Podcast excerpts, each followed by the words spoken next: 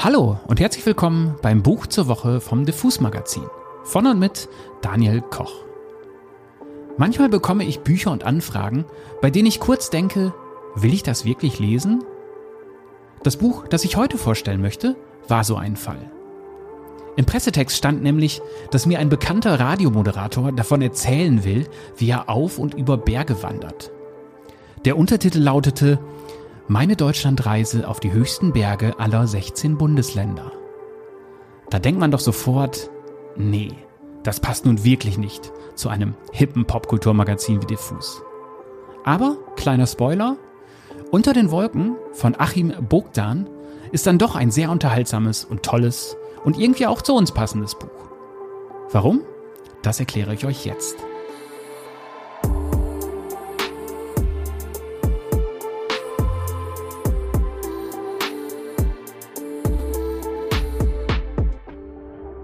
Achim Bogdan ist in unserer Heimatstadt Berlin nicht ganz so bekannt. In Süddeutschland sieht das ein wenig anders aus.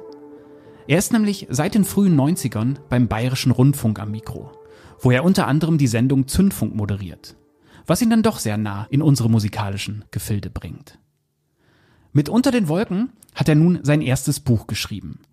Es ist eine Art Reportagen- oder Interviewsammlung, denn Achim hat tatsächlich die höchsten Berge aller Bundesländer bestiegen und dabei immer eine Begleitung gewählt, die aus dem jeweiligen Bundesland stammt. Ganz nette Idee eigentlich. Und in einem Interview hat er in der letzten Woche erzählt, wie er darauf gekommen ist. Da sagte Achim, Los ging für mich das alles mit einem Rentner aus Sachsen-Anhalt. Benno Schmidt, den sie auch Brocken-Benno nennen. Über ihn hatte ich eine kleine Meldung in der Süddeutschen Zeitung gelesen. Er ist ein Rentner, der zu dem Zeitpunkt mit damals 84 Jahren seine achttausendste Brockenbesteigung gemacht hat.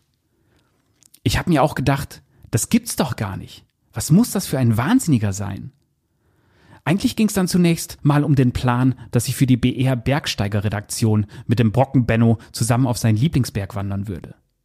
Doch dann habe ich mir überlegt, ob es denn nicht auch noch spannende Geschichten zu den anderen höchsten Bergen der Bundesländer geben könnte.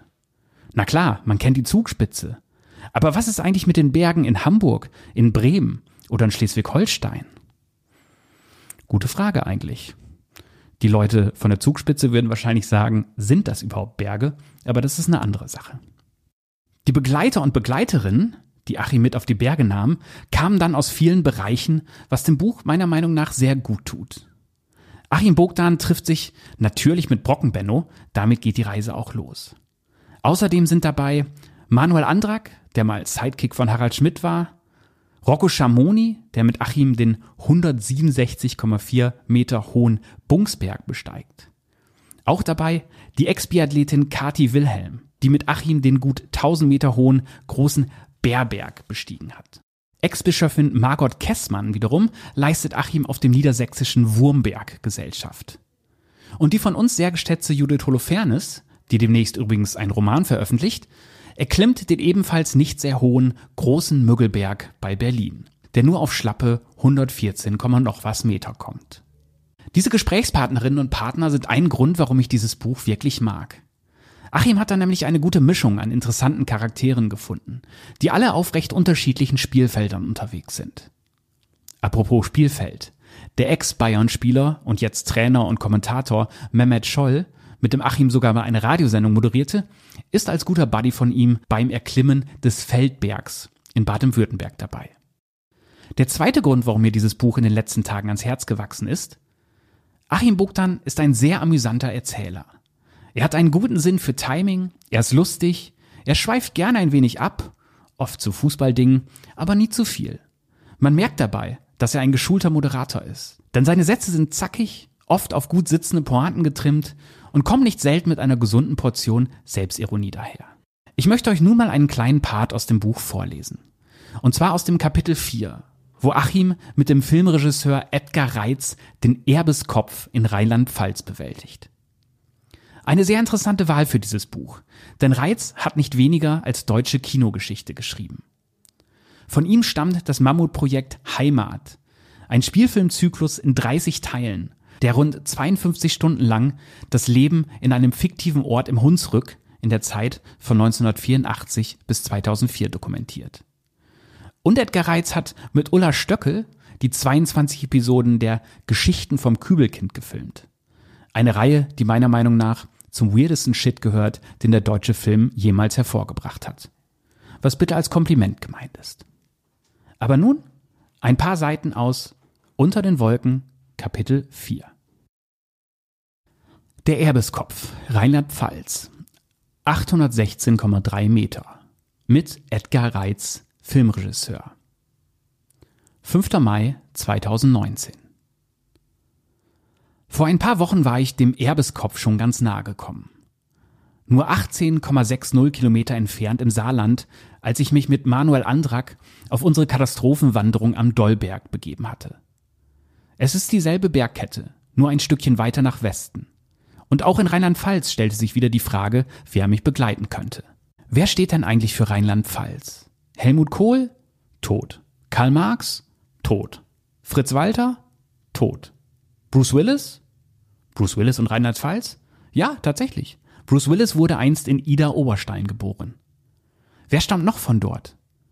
Thomas Anders, der Ex von Dieter Bohlen, der mit der Nora-Goldkette, geboren als Bernd Weidung in Mörz bei Koblenz? War er es gewesen, der diese Winselstimme bei Modern Talking hatte, oder war es Bohlen? Bei der Vorstellung, Anders würde auf der Bergtour zu singen anfangen, wurde mir ganz, wie soll ich sagen, anders. Ex-Verteidigungsminister Rudolf Scharping? Hm, da würde die akute Gefahr bestehen, dass ich während der Wanderung einschlafe. Scharping mit seiner narkotisierenden sonoren Brummstimme und dem auf halbe Geschwindigkeit gepitchten Sprachduktus Ah, das ist herrlich hier. Ich könnte vor Freude an die Decke gehen.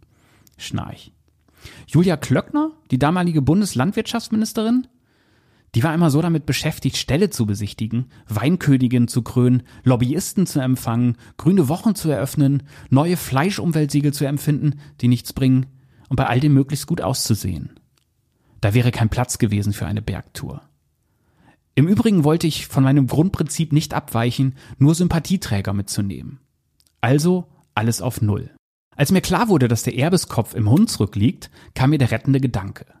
Edgar Reitz. Der große Filmregisseur hatte genau hier im Hunsrück seine epochale Serie Heimat gedreht. Lange bevor der Begriff Heimat aus jeder Pore quoll.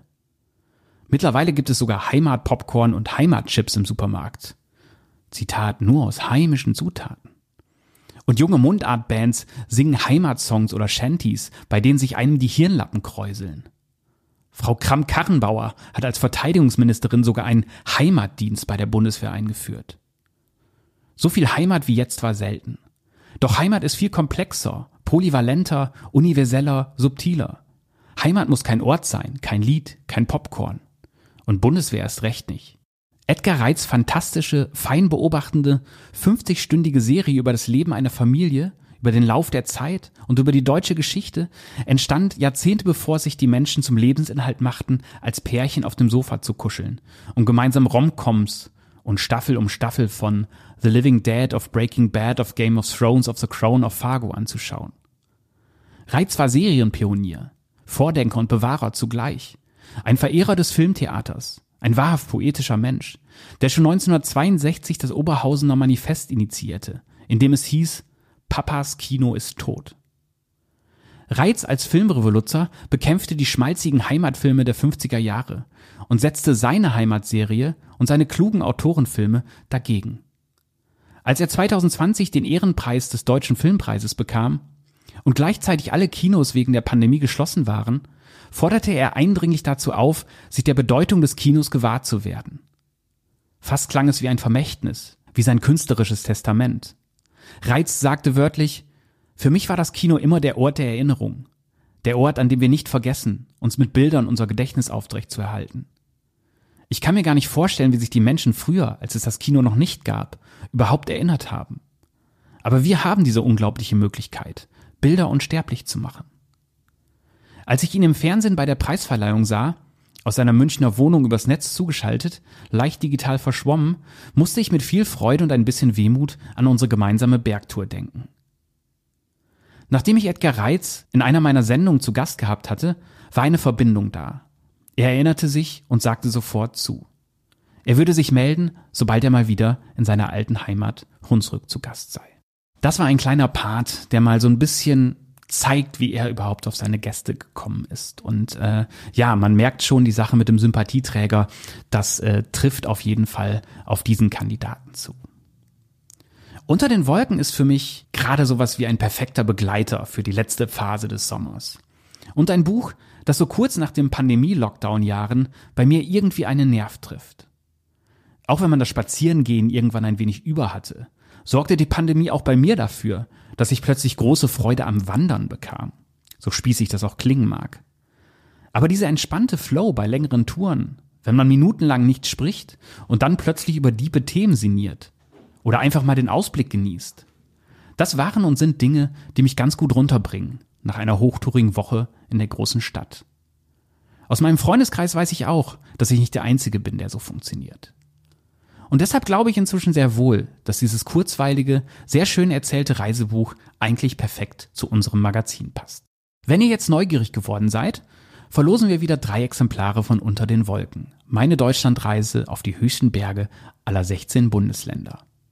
Wenn ihr eins gewinnen wollt, schickt uns einfach eine Mail mit dem Stichwort Unter den Wolken, eurer Postadresse und eurem Lieblingsberg an verlosungen.diffusmac.de. Viel Erfolg dabei! Und das war's für heute mit dem Buch zur Woche beim Diffus Magazin. Mein Name ist Daniel Koch und ich würde mich freuen, wenn ihr diesen Podcast bei Gefallen abonniert oder auch mal eine Bewertung dalasst. Ansonsten sage ich wie immer Tschüss und bis zum nächsten Buch.